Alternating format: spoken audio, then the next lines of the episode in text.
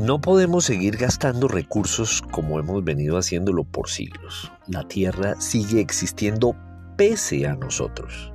La capacidad predadora de la especie humana no tiene comparación y hemos crecido por generaciones en la cultura del derroche y con la idea de la infinidad del planeta. Ojo, que la vista no nos permita ver los bordes de la abundancia no significa que estos no existan. Esto es Comunicación, el podcast con Víctor Solano y esta semana ahorrar energía, un imperativo.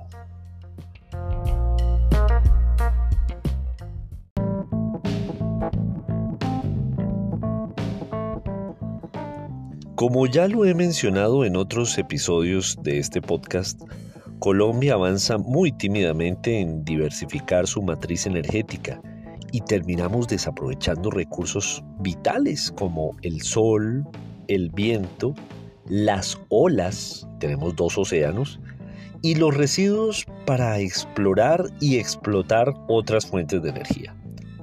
No obstante, también creo que la famosa transición energética, de la que mucho se ha hablado con el gobierno entrante de Gustavo Petro, no puede ser abrupta y no debe desaprovechar unos recursos económicos, producto de las regalías, que sirven de manera indispensable para el funcionamiento del país y, entre otras, para financiar la misma investigación y desarrollo de esas otras fuentes de energía en la tal transición energética.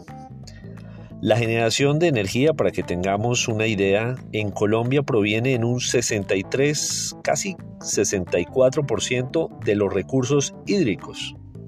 Por eso, de lo que más se habla en nuestro medio es de las hidroeléctricas. Mientras que el 31,5% viene de recursos térmicos. Ahí hablamos del gas, del carbón, del full oil, eh, y de otros.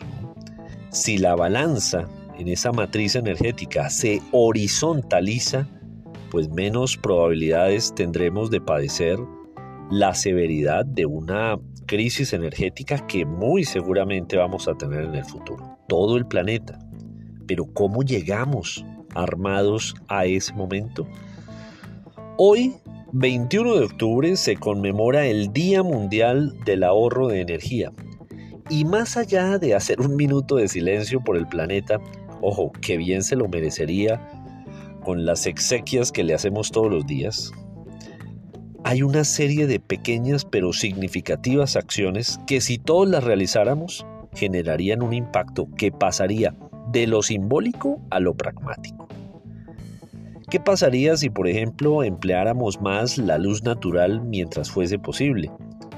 Y si desenchufáramos los dispositivos, los cargadores que no necesitamos, que no estamos usando en ese momento, vivimos dejando los bombillos, los televisores encendidos, así como todo lo dejamos conectado a las paredes como vampiros succionando energía vital. Nos rehusamos a apagar el aire acondicionado en eh, tierra caliente cuando podemos sentir la brisa y preferimos descongelar los alimentos en un microondas en lugar de hacerlo a temperatura ambiente.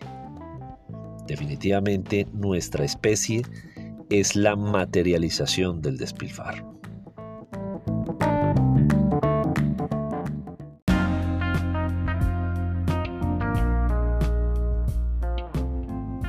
Soy un convencido de que la riqueza no está en tener más, sino en necesitar menos.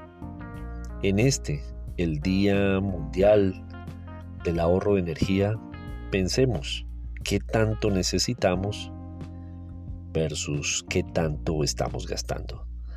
Recuerden que en Twitter soy arroba solano, en Instagram me encuentran como Víctor Solano Franco y que este episodio tiene su columna homónima en vanguardia.com y también en las principales plataformas de distribución de podcast para iOS y Android.